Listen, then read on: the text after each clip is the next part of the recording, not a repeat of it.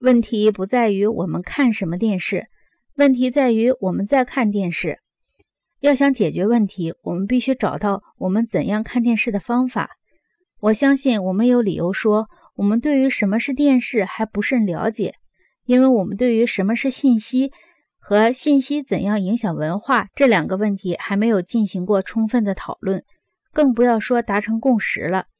想到人们如此频繁而热切地使用“信息时代”“信息爆炸”和“信息社会”之类的词语，我们不难感觉到其中的一丝可笑。我们显然已经意识到。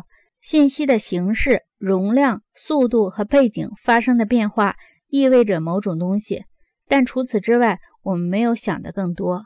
什么是信息？它有哪些不同的形式？不同形式会给我们带来什么样不同的知识、智慧和学习方法？每一种形式会产生怎样的精神作用？信息和理性之间的关系是什么？什么样的信息最有利于思维？不同的信息形式。是否有不同的道德倾向？信息过剩是什么意思？我们怎么知道存在信息过剩？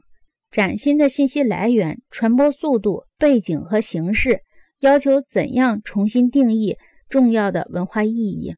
例如，电视会不会赋予虔诚、爱国主义和隐私一个新的意义？报纸所谓的大众和电视所指的大众有什么区别？不同的信息形式。如何决定他要表达的内容？通过这些问题以及更多类似的问题，美国人才可能和他们的电视机进行对话。如果某种媒介的使用者已经了解了它的危险性，那么这种媒介就不会过于危险。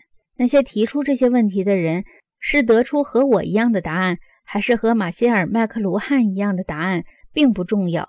顺便提一句，我们的答案差别很大。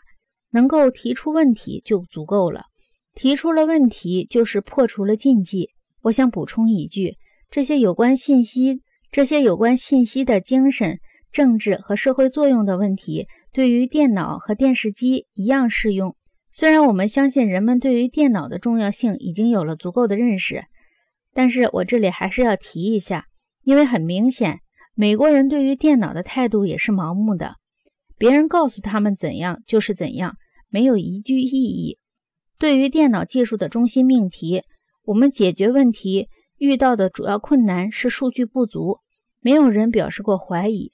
直到多年以后，我们发现大量收集和快速检索的数据对于大规模的组织和机构确实很有价值，但没有为大多数普通人解决什么重要问题。他们带来的问题至少和他们能够解决的问题一样多。总之，我想指出的是。